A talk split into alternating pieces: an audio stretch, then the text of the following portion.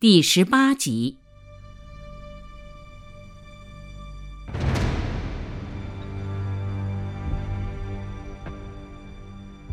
一九九一年五月，在纽约，张学良回忆那段历史。他说：“是我们东北军自己选择不抵抗的。我当时判断日本人不会占领全中国，我没认清他们的侵略意图，所以尽量避免刺激日本人，不给他们扩大战事的借口。”打不还手，骂不还口，是我下的指令。九一八事变发生后，张学良在北京协和医院召开了东北军高级将领会议。会议决定不能抵抗，得用和平的方法，用外交斡旋的方法解决。然后，张学良将会议的决定发给了南京的蒋介石。蒋介石给他回了一封电报，同意东北军高级将领会议的决定，让他们按照自己的方略去做。东北沦陷，蒋介石负有不可推卸的责任。二十世纪三十年代前后，从一九二八年六月的黄姑屯事件。到一九三一年六月中村事件，七月万宝山事件，九月九一八事变。从一九三二年一二八事变，到一九三五年张北事件，再到一九三七年七七事变，日本一直在通过不断的制造危机和利用危机，有条不紊地向预定目标节节推进，既有张牙舞爪的激进。又有老谋深算的扩张。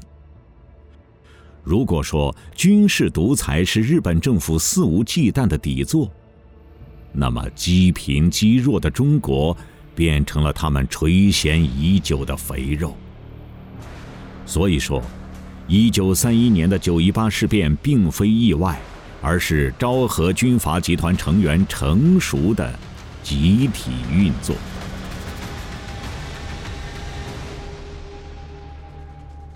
说到九一八事变，不能不谈三个日本军官：板垣征四郎、石原莞尔、土肥原贤二。他们身上都有一个共同的特点：坚韧与刻苦。他们并非今天很多人以为的那样，只会狂热的呼喊万岁或剖腹那么简单粗暴。当年。板垣担任关东军高级参谋，身材矮小，总是服装整洁，黑色的眉毛和小胡子特别显眼，加上他有个轻轻搓手的动作，极容易给人一个温文尔雅的印象。此人是个著名的中国通，四岁就在祖父的教导下学习汉学，早年职务几乎都与中国有关。他的足迹遍及中国东北、西南、华中和华北。此人能讲一口流利的汉语，且经常串接走向，深谙中国民情风俗。他在东北网罗了很多人，又逼臧世义出任奉天委省长，推动爱新觉罗西洽宣布吉林独立，推动张海鹏宣布洮南独立。策动张景惠宣布黑龙江独立，牢控伪满洲国溥仪罗振玉等人，被称为“东北汉奸之父”。石原莞尔比板垣小四岁，长着一副小孩脸，脸上常带忧郁的表情。一旦陷入深思，周围便没有人敢上来打扰。他有个特点。对部下温和，但对长官尖刻。他给所有上司都起了混名，而且敢当着他们的面使用。这在极讲资历和官阶的日军内部，很是另类。石原一九一五年考入日本陆军大学第三十期，一九一八年毕业时成绩应为第一，但因为过于狂妄自大，与教官关系不佳，被降为第二名。而第一名是能获得与天皇单独谈话的机会的。但石原并不是很在乎，还是那样我行我素，为所欲为。此人不但聪明灵敏，而且精力过人，整天找人谈天说地，成绩依然出类拔萃。但从来与上级搞不好关系的石原，在关东军碰到板垣征四郎之后，就像换了一个人，全力配合起来。石原一踏上中国的土地，立刻被东北平原的景色惊呆了。无边无际的田野像绿色海洋般一望无际。到关东军总部旅顺后。一连八个月，他的时间都花在了阅读书籍、研究地图以及和关东军经验丰富的老手谈话上面。在中国不满一年，石原进行了三次参谋旅行，在哈尔滨乘汽车实地侦察，做攻占前的地形判断，研究了松花江渡江作战和占领哈尔滨的前进阵地。包括齐齐哈尔、海拉尔等地的进攻与防御，兴安岭东侧地区可能发生遭遇战等问题，都在他那个不知疲倦的脑子中理出了头绪。后来，让裕仁天皇赞叹不已，以最高机密应急计划存入皇家秘密档案的国家前途转折的根本国策——满蒙问题解决案。就是石原莞尔在侦察旅行的途中，在颠簸不已的火车上完成的。他还起草过日本国防的现在和将来，设计过七总督统治中国方案等。其统治欲望之强烈，与夺占领土之疯狂，已经无以言表。西方人在战后评价说。石原莞尔是日本陆军少壮派中最有创建的战略家。土肥原贤二，同样是个顽强坚韧的人物。九一八事变后第三天，他就公开出任奉天市长。因这一事变是关东军擅自行动，事先未获日本当局的认可。所以，当了市长的土肥原拿不到日本过来的任何经费，而关东军要扩大对整个东北的占领，丝毫没有准备经费和人员来维持城市治安。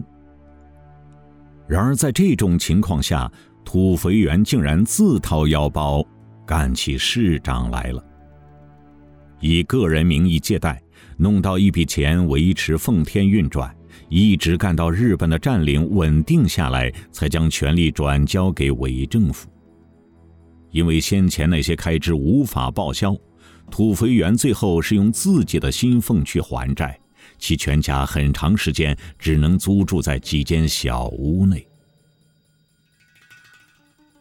土肥原贤二还与阎锡山是日本士官学校的同学，利用这层关系。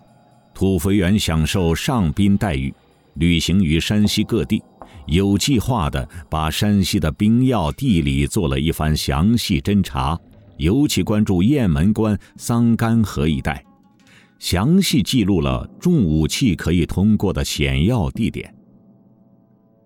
七七事变之后，阎锡山认为雁门关是天险，尤其是如月口一带，重武器无法通过。绝非日军攻击目标，所以这一带事先既未构筑工事，部署的兵力也很少。直至日军利用土肥原的情报突然从这一空隙突破中国军队防线钻进来时，阎锡山大吃一惊，却悔之晚矣。晋北也因此迅速失守。山西王阎锡山对山西的地形还不如日本人熟悉。真是绝妙的讽刺。比土肥原更早在中国地形和军用地图上做文章的，还有一个日本人，侵华日军的总司令冈村宁次。二十世纪二十年代，冈村宁次曾担任五省联军总司令孙传芳的军事顾问。孙传芳虽以老师称呼他，其实并不信任日本人，所以冈村在回忆录中写道：“尽管我在孙传芳面前受到敬重。”他向我咨询作战事宜，可军用地图却从未给过我。他还回忆道，在北伐战争中，当地指挥官把华中地区五万分之一比例的地图全部借给他，委托他制定作战指导方针。不久，前线节节败退，孙传芳束手无策。匆忙起锚，顺流而逃，而同样仓促雇船躲避的冈村宁次，丢弃了所有行李，却并没有忘记带上这套地图。他回去之后，把这套五万分之一比例的地图和之前从当地军阀那里骗来的江浙一带二万分之一比例的军用地图一并交给了日军参谋本部。得到了一笔数额很大的秘密赏金。一九三七年中日爆发全面战争，他提供的地图就成了日军的一大利器。冈村的参谋长宫崎周一说：“武汉作战和中国大陆各次重要作战，多亏有这份五万分之一比例的地图。”如此精悍、精深、精细的对手，何等可畏！反观国民政府，粗疏、粗浅、粗陋，则随处可见。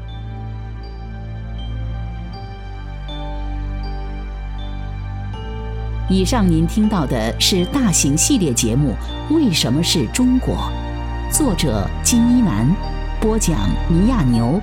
音频制作杨小磊，欢迎下期继续收听。